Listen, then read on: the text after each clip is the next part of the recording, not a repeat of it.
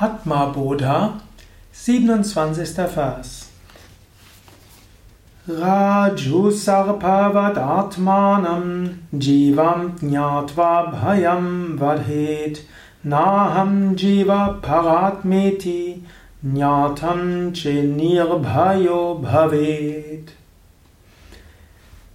So wie der Mensch, der das Seil für eine Schlange hält, von Furcht überwältigt wird, so wird auch der, der sich für ein Ego, eine individuelle Seele, ein Jiva hält, von Furcht überwältigt. Die selbstzentrierte Individualität in uns gewinnt die Furchtlosigkeit zurück, wenn sie erkennt, dass sie kein Jiva, keine individuelle Seele, sondern selbst die höchste Seele ist.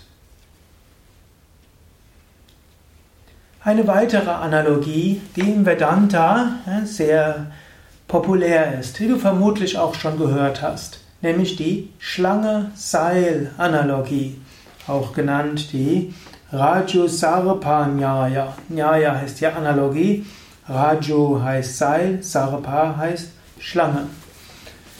Bezieht sich auf eine Geschichte. Eines Tages ging ein Mensch in Indien zurück in sein Haus, vielleicht durch den Hintergarten, und trat dabei auf etwas Rundes. Er merkte, dass es glitschig war. Er sprang vor Furcht zur Seite und äh, merkte dann, dass er an der Ferse wehtat, sah Blut und wusste, ah, ich bin gebissen worden von einer Schlange.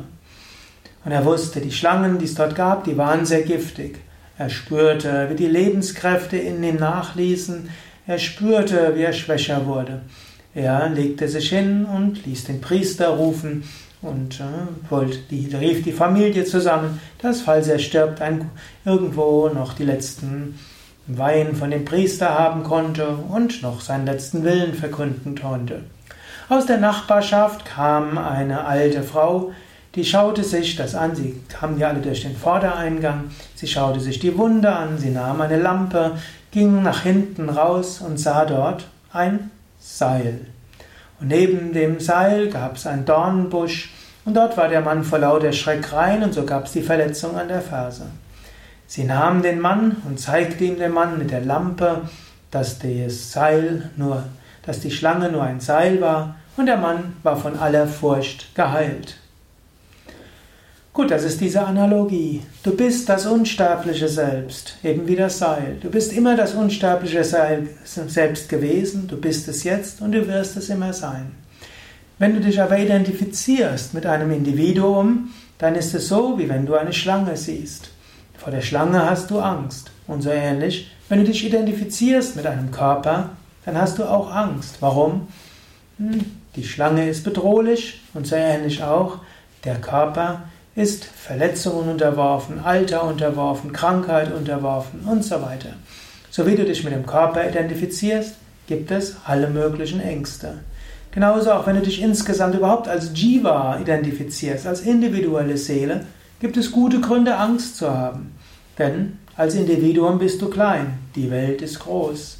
Du bist immer wieder bedroht.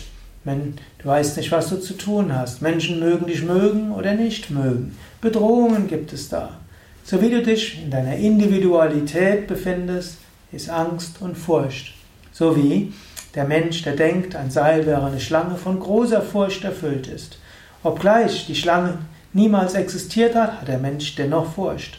Und so ähnlich, obgleich die Individualität gar nie existiert, hast du große Angst. Wenn du aber erkennst, dass, dass die Schlange nur ein Seil ist, hast du keine Angst mehr. Wenn du erkennst, dass du kein Individuum bist, sondern Sein, unendliches Sein, ewig, voller Freude, dann brauchst du vor nichts Angst zu haben. In diesem Sinne, bewusst oder unbewusst, strebt der Mensch nach Gottverwirklichung und Selbstverwirklichung. Jeder Mensch will dauerhafte Freude haben, Ananda. Dieses nur zu finden in dem wahren Selbst. Jeder Mensch will frei sein, grenzenlos.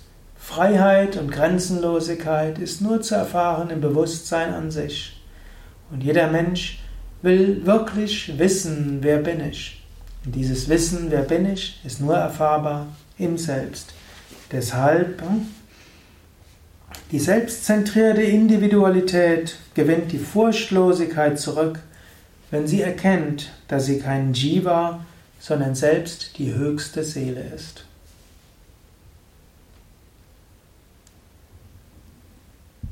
Mehr Informationen über Atma Bodha, Vijnana Yoga, Vedanta und Meditationstechniken, mit denen du das wirklich verwirklichen kannst, auf unseren Internetseiten www.yoga-vidya.de